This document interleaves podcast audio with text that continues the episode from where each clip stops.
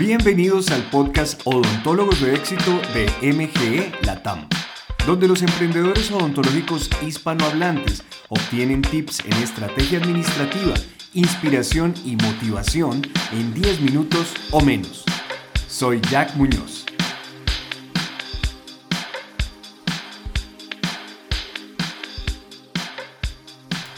Tres formas de pensar que no te ayudan. Tres formas de pensar que no te ayudan. En el camino del emprendimiento, tú te vas a dar cuenta muy, muy rápidamente que la principal barrera, el principal obstáculo al que te tienes que enfrentar y el que tienes que vencer es tu propia mentalidad. Las ideas que tú asumes como sistemas funcionales muchas veces no lo son. Y cuando estás enfrentándote a algo tan crudo, real y digamos dinámico como lo es el emprendimiento, pronto te das cuenta que las ideas que tú considerabas como de plena confianza, con una seguridad absoluta, no, no te ayudan. ¿Ok? Entonces, en relación a eso, te quiero compartir tres formas de pensar. Puede que no sean las únicas, por supuesto, puede que hayan muchísimas más, pero en particular estas tres a mí me han ayudado. A mí me ha ayudado vencer o cambiar estas mentalidades en mis emprendimientos y te voy a contar hoy por qué y tal vez te cuente las historias detrás de estas comprensiones, ¿no? La primera forma de pensar que no te ayuda es que debes atender o recibir a cualquier cliente.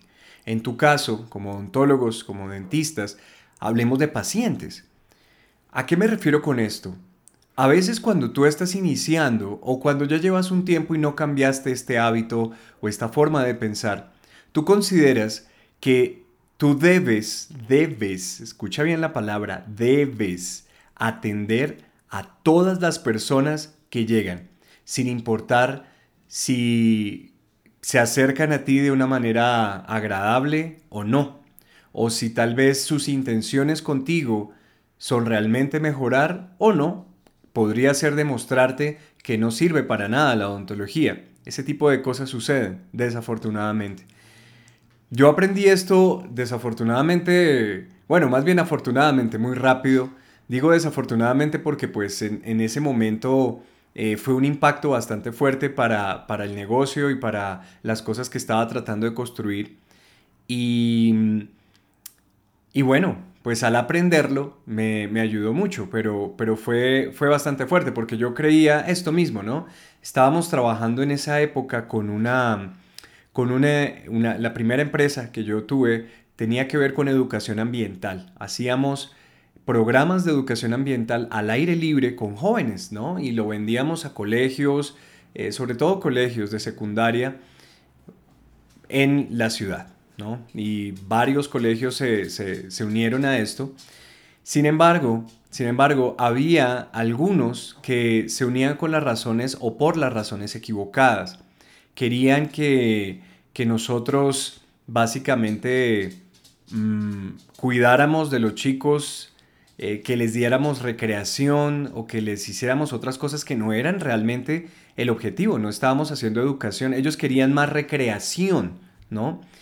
Y digamos que su conciencia ecológica, la conciencia ambiental del mismo, del mismo directivo de ese colegio no era la correcta y no, no entendían realmente lo que nosotros queríamos hacer, pero en mi afán de tener clientes, en mi afán de poder responder financieramente con todas las cosas que o los compromisos que estábamos adquiriendo, y estoy hablando de que yo en esa época tendría 17 iba a cumplir 18 años y tenía ya yo una serie de, responsabilidades de financieras, nóminas y en, fin, ¿sí? Digamos que empecé empecé a fracasar rápido. y, eso, y eso es bueno, eso es bueno en cierta, cierta medida porque te ahorras muchas lecciones en el, futuro. Y entonces eh, aceptábamos cualquier tipo de, grupo, de colegio, eh, sin importar los objetivos, sin importar las intenciones, sin importar si realmente coincidían los propósitos que estábamos manejando. Y pronto me di cuenta que se volvió muy, muy, muy complicado porque Luego, a la hora de los resultados, a la hora de medir los resultados, no era lo que la gente esperaba o nosotros íbamos por un camino, ellos pensábamos que íbamos por, ellos pensaban, perdón, que iban por otro, eh, en fin. Y siempre terminaba en conflicto, en dificultad, en frustración y en algunos casos hasta en devoluciones de dinero. Y les estoy hablando de, de dineros importantes. Entonces ahí rápidamente aprendí que tienes que ser fiel a, a con quién quieres trabajar. ¿Con quién quieres trabajar? ¿Qué tipo de persona? Y en el caso de la odontología no tiene que ver necesariamente con una edad o con un estrato socioeconómico, digamos alguien con determinados recursos o lo que sea. No, no necesariamente. Tendrá que ver con la personalidad. ¿Qué tipo de persona quieres tú atender? Y, podrías pensarlo de esta manera, ¿qué tipo de persona te gusta atender ya en el presente? No, me gusta atender a personas que son así, así y así, ok, que tienen estas ideas, que tienen estas metas, que aunque tengan dificultades y problemas como temores, ansiedades hacia el procedimiento o al tratamiento dental, de todas formas quieren hacerlo y, valoran eh, la salud oral y están dispuestos a caminar contigo a través de las barreras, a través de las, de las, de las incomodidades que genera de manera natural cualquier tratamiento dental. ¿Qué tipo de persona? Yo estoy tratando aquí de describirla mientras hablo, pero es un ejercicio que tú tienes que hacer y saber que en algunos casos vas a tener que declinar algún paciente o alguna persona que llega, se acerca a ti y, por ejemplo, eh, quiere lo más barato, lo más barato, quiere que tú le hagas en su boca lo más barato, lo más rápido, lo menos profundo, eh, que no manejes realmente los problemas que tiene en su, en su boca, sino que le pongas soluciones temporales, ¿sí? como le decimos en Colombia, parches, ¿no? Como que le pongas un parchecito ahí como por encima, ¿no? Y, pero realmente no repares. Y este tipo de personas, si tú las aceptas, te van a, te van a complicar la vida, porque así la persona te diga en ese momento que quiere algo rápido, que quiere algo superficial, en el fondo también ella quisiera que fuera algo que le durara, algo que, algo que permaneciera en su boca por años y tú y yo sabemos que si eh, las condiciones de calidad no están presentes desde el principio es muy difícil que ese tratamiento dure todas las décadas ¿no? que quiere el paciente que dure. Entonces, mm, si esta persona no está dispuesta a que tú practiques la odontología que tú amas, que tú conoces, la que le practicarías a un ser querido, a tu madre, a tu padre, a, a a la persona más importante de tu vida, si esa persona no está dispuesta a permitirte hacer eso, la verdad no, no es tu paciente, no es tu paciente. Puede que sea el paciente de alguien más, tristemente, pero no el tuyo, ¿ok? A veces cuando tú tomas a estas personas por dinero, porque, porque necesitas el dinero o por lo que sea, es increíble cómo las ventas de ahí en adelante comienzan como a bloquearse, pero no es que haya pasado algo mágico, es que tu confianza a la hora de vender planes de tratamiento ha disminuido por una cuestión de integridad personal que tú estás violando. Si te ha pasado alguna vez, no importa, dejemos eso atrás, borrón y cuenta nueva, trata de hacerlo diferente de ahora en adelante. Y muchas veces los pacientes argumentan situaciones de precio, de que no quieren pagar por esto, por lo otro, pero muchas de, esas eh, razones tienen su origen verdadero en el miedo, en las malas experiencias del pasado. Así que si tú realmente te pones en comunicación con esa persona, puedes descubrir si realmente tiene problemas de dinero o lo que sea. Pero si, después de ponerte en comunicación, lo que descubres es que en serio, en serio la persona quiere que tú le hagas cualquier cosa en su boca, ¿sí? Como voy a dar un ejemplo acá, me voy a atrever a dar un ejemplo, ustedes saben, yo no soy odontólogo, pero ya he estado trabajando con ustedes 12 años y, ya he aprendido cosas. Estas personas que quieren que tú le hagas estas carillas estéticas, pero realmente lo que están necesitando es una ortodoncia, una verdadera ortodoncia, eso es un verdadero manejo. Sí, va a tomar tiempo, claro. Va a tomar, eh, tal vez va a ser más costoso, por supuesto pero es lo que honestamente esta persona necesita. Y si esta persona insiste, insiste, insiste en que tú hagas algo que tú no te sientes tranquila o tranquilo de hacer, simplemente esa persona no es tu paciente. Punto. ¿Ok? Déjalo ir, déjala ir. te vas a dar cuenta que esa puerta que se cierra abre 5, 6 o 10 más, porque tú permaneces con tu integridad profesional intacta y eso es una arma poderosísima a la hora de vender. Tú tienes que creer en ti, tienes que saber que tú eres lo mejor eh, para ese paciente, pero el paciente puede decir que quiere algo diferente y está en su derecho, pero tú no tienes por qué bajar tus estándares, ¿ok? Ni confundirte en el camino con, hacer cosas que no harías realmente. Entonces, esa es la primera cosa que tienes que, eh, que te sugiero, que es una de las formas de pensar que no te ayudan, ¿ok? Esta de debo, debo atender a cualquier persona, no importa qué. no, no es un buen camino. Lo aprendí eh, a las malas y quisiera que tú pudieras evitar eso. Segundo, segundo, el no querer enfocarse en un tipo de persona. Esto es como un primo hermano de la primera, ¿sí? Pero la primera es una parte de, negativa, ¿no? De alguien que, que, definitivamente no cuadra contigo. Aquí yo estoy hablando un poquito más acerca del marketing, de cómo tú estableces tu marketing, a quién lo diriges. De hecho, una de las cosas básicas del marketing es a quién le puede servir lo que tú haces, ¿sí? ¿A quién le puede eh, transformar la vida lo que tú haces? Si tú vas a decir, no, pues a cualquiera. Sí, pero no necesariamente. Cuando tú tratas de comunicarte con todo el mundo, y esto ya se volvió un cliché del marketing, cuando tratas de comunicarte con todo el mundo es muy difícil porque no todo el mundo entiende las cosas de la misma manera. Tú quieres comunicarte con un tipo de persona en particular que está en una región en particular. Porque si tú, por ejemplo, tienes tu práctica dental en Lima, en Lima, Perú, ¿para qué te quieres comunicar tú con una persona que vive en Bogotá y que no está dispuesta a viajar a Lima para hacerse un tratamiento dental? ¿Para qué? ¿Sí? Entonces tú tienes que concentrarte en una, en una región Tú puedes decidir de muchas maneras cómo quieres enfocar tu marketing. ¿Quieres hablarle a la gente de tu comunidad que está a 5 kilómetros a la redonda de tu práctica dental, por ejemplo? Esa puede ser una opción. ¿O quieres orientarte no tanto por el lado geográfico, sino más bien por el lado psicográfico? ¿Qué tipo de intereses tiene esta gente? Eh, quiero, quiero ser el, dentista de los deportistas de la ciudad. Por ejemplo, en Bogotá, que es la, ciudad en la que yo vivo, es una ciudad donde hay mucha gente que le gusta hacer deporte. La bicicleta aquí es una cosa súper, súper emblemática. Tenemos una de las más antiguas y más grandes ciclovías eh, del, del mundo. Así que aquí hay muchos deportistas. Entonces, si tú te orientas y tú dices, yo quiero servir a la gente que que le gusta el deporte, que le gusta cuidarse, que le gusta verse bien, que tiene este tipo de, ideas, pero que tal vez está descuidando su boca, cuida sus músculos, cuida su, piel, su cabello, pero no su boca. Entonces quiero, quiero trabajar con ellos. Bueno, si quieres trabajar con ellos, perfecto. Ese es un enfoque. ¿Cómo aprendí yo esto?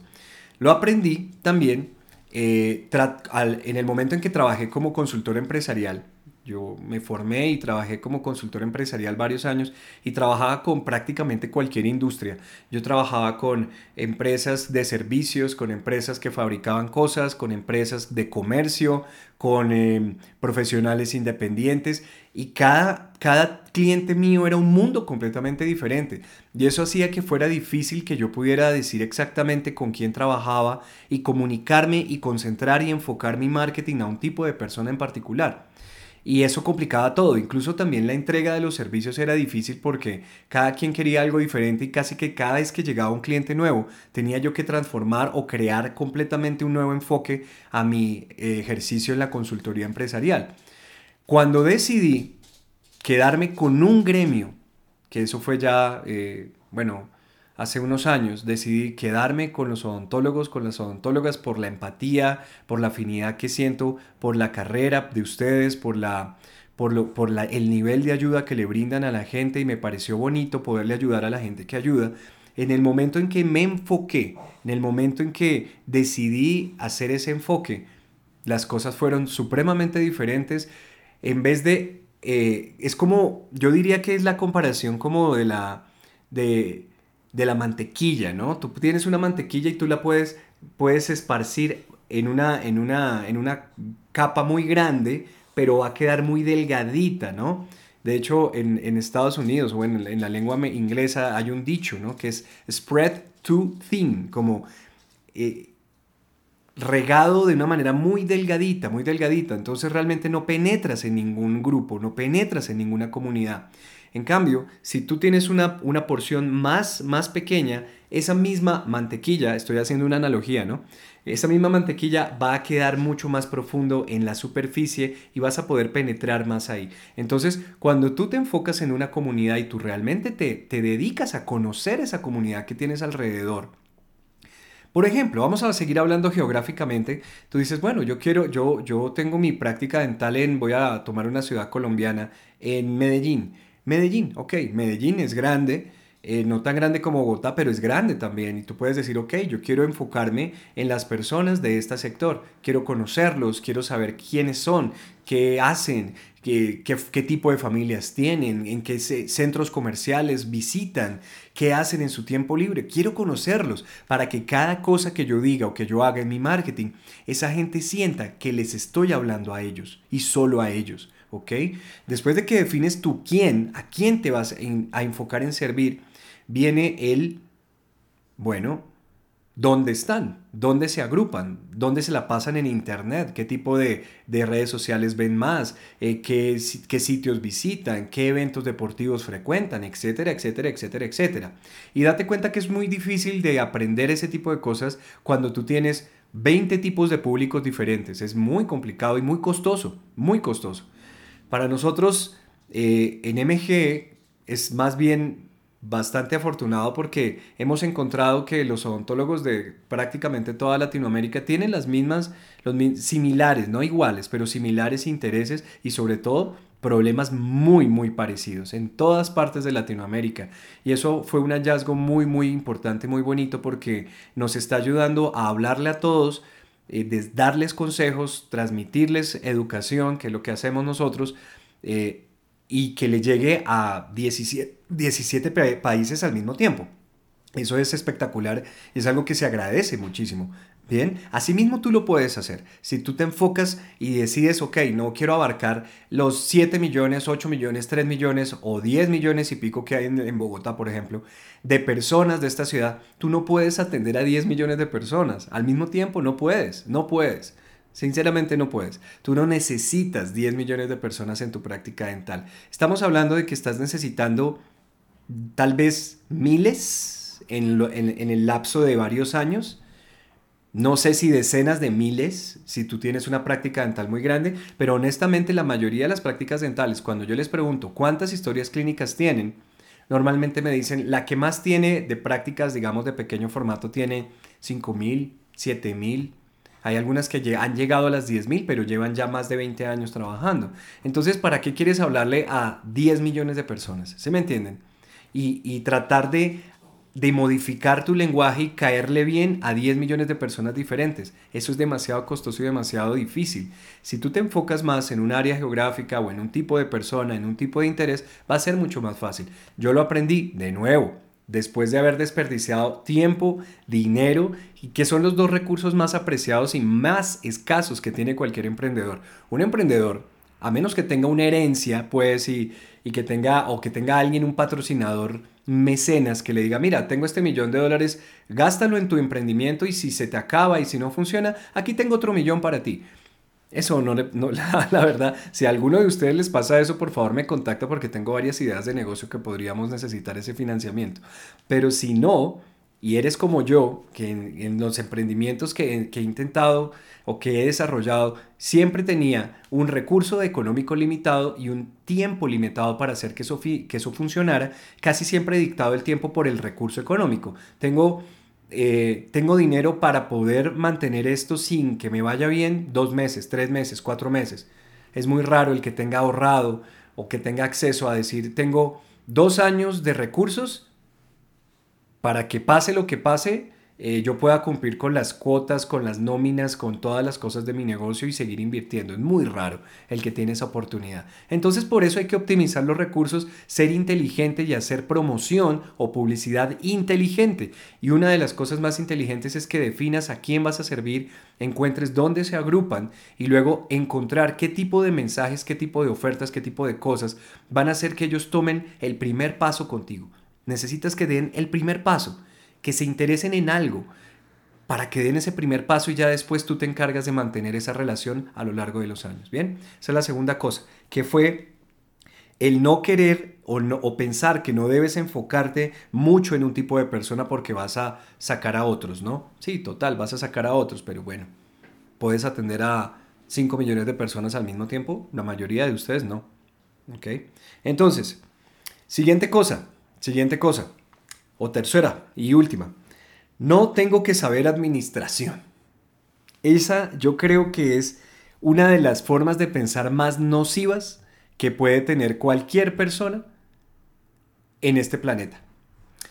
Porque así sea o así estemos hablando de llevar una familia, de llevar las finanzas, de llevar la, la convivencia de una familia, tú necesitas algunos conceptos básicos de administración, ¿sí? Básicos de administración.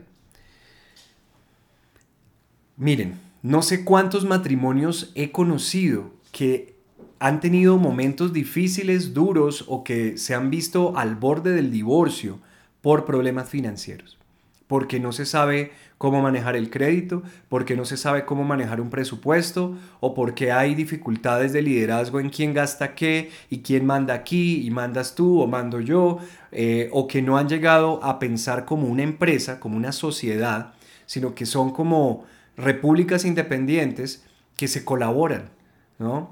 Eso siempre me ha parecido algo extraño, ¿no? Como que cuando, cuando tú estás de novio, ¿no? Como dicen en Chile, de pololo, de novio, de novia. Cada quien tiene sus, cuentas y sus eh, finanzas aparte, claro, pues es obvio, ¿no? Entonces, un día invitas tú, un día invito yo, otro día invito yo, otro día invito yo, y de repente después tú y tú y tú, lo que sea, el acuerdo al que se haya establecido, como sea, ¿sí? Pero las finanzas están separadas. Ahora, cuando ya eres una sociedad como un matrimonio, estás empujando, estás llevando un grupo, ahora eres un grupo con alguien, ¿cierto? Hacia un objetivo en común. Primer punto de administración fuera en la mayoría de los matrimonios. ¿Cuál es tu objetivo? ¿Tienes una meta, una misión, una visión? No hay. Y muchas veces cuando llegan los, los niños, Tampoco se les comunica a ellos cuál es la misión, cuál es la visión de la familia, para que ellos puedan juzgar sus actos, sus obras, sus aportes o sus eh, desaciertos hacia o en relación con esa misión y esa visión. ¿sí? Si tú tienes, por ejemplo, en la sala de tu casa un cuadro grande que dice, la misión de la familia Pérez es lograr la felicidad, la independencia y la realización de cada uno de sus miembros y todos nos ayudamos para lograrlo. ¡Wow! Me acabo de inventar eso. Pero si tú tienes eso ahí y cada vez que algo suceda en tu casa o lo que sea, tú le dices a tus hijos o, incluso a tu esposo o a tu esposa, hey, mira, eso que acabas de hacer o que acabas de decir, ¿aporta o tiene que ver con esa misión que colocamos y que con la cual todos estuvimos de acuerdo o no? La persona dirá, ups, tienes razón, no, no, está totalmente en contra. Ok, o cambias tu conducta o la cambias porque, porque estuvimos de acuerdo, ¿no? Ahora, eso es administración. Eso es administración. Definir una misión, una visión, un propósito. De hecho, el propósito de tu práctica dental debe ser la primera política que tú establezcas. ¿Para qué estamos haciendo esto? ¿Para llenarnos los bolsillos de dinero? ¿Para demostrarle a mi mamá que puedo triunfar? ¿Para qué estás haciendo lo que estás haciendo? ¿Sí? Yo no creo que sean esas razones. Y si son esas, por favor revísalo, porque no puedes llevar una carrera exitosa, mantener un emprendimiento cuando, ese, cuando esos son los cimientos, ¿no? Es que tener un cimiento un poco más consciente, más eh, potente para que sostenga lo que tú quieres construirle encima. Bien, entonces, la administración está en todas partes, ahí les di esos dos ejemplos, las economías familiares, los propósitos familiares, el manejo del personal, el manejo del personal. Si tú tienes un asistente dental, una, ya tienes problemas de personal. ¿Cómo hago que esta chica sepa hacer lo que necesito, que, tiene, que, que, debe hacer? ¿Cómo hago para que lo haga de una manera estándar todas las veces? ¿Cómo hago para que busque la calidad en lo que hace? ¿Cómo hago para corregirla cuando tal vez salen las cosas mal? ¿Cómo hago para, cómo hago para y cómo hago para? Hay muchos de esos cómo hago para en términos del control o en relación al, al control, al desarrollo del personal. Miren, he tenido o hemos tenido en la empresa prácticas dentales súper pequeñas que se comienzan a ir a pique porque no hay una buena comunicación entre el doctor y su asistente. Son dos personas y ya tienen problemas de manejo de personal. ¿Eso es administración? Claro que es administración.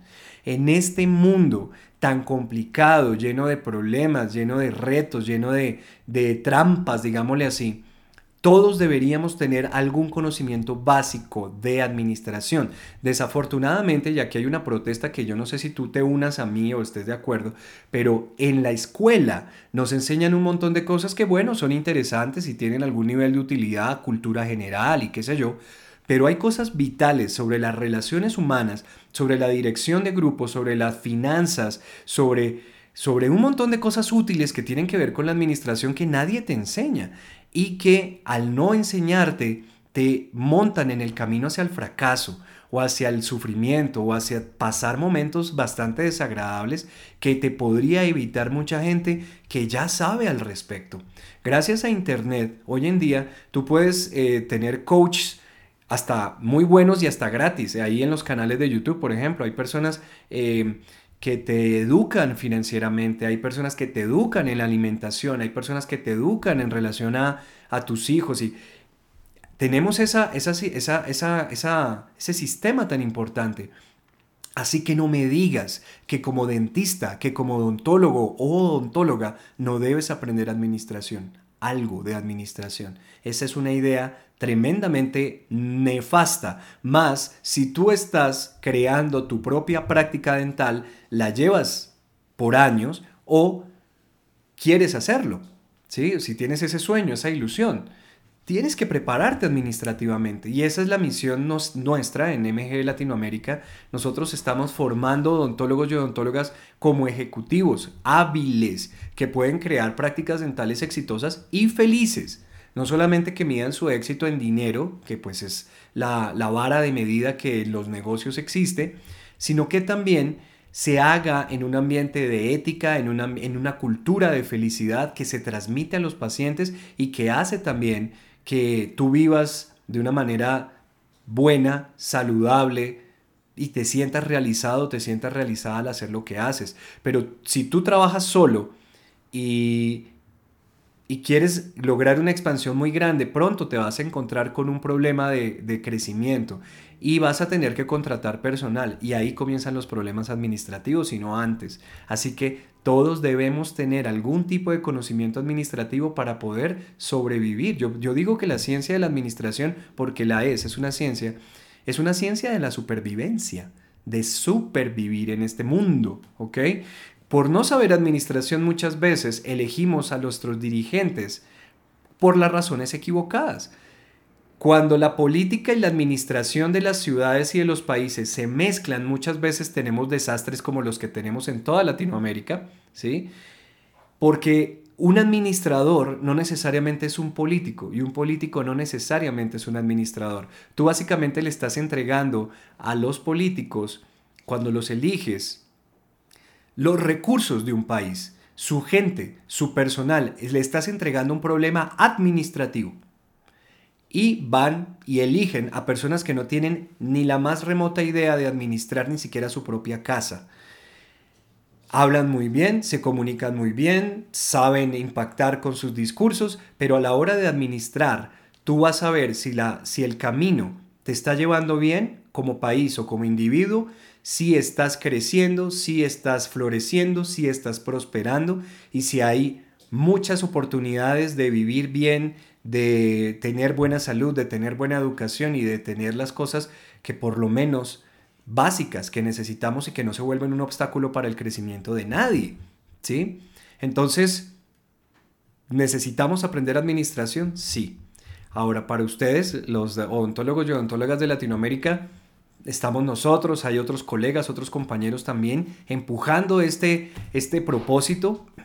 Todos tienen cosas lindas, importantes y valiosas que decir. Ya está en ti el que con el que mejor te sientas, los que sientas que más te van a ayudar y que, y que te pueden ayudar en tu momento, pero busca la ayuda, ¿vale? Busca la ayuda, que existe ahí, existe y tú puedes lograrlo, ¿ok?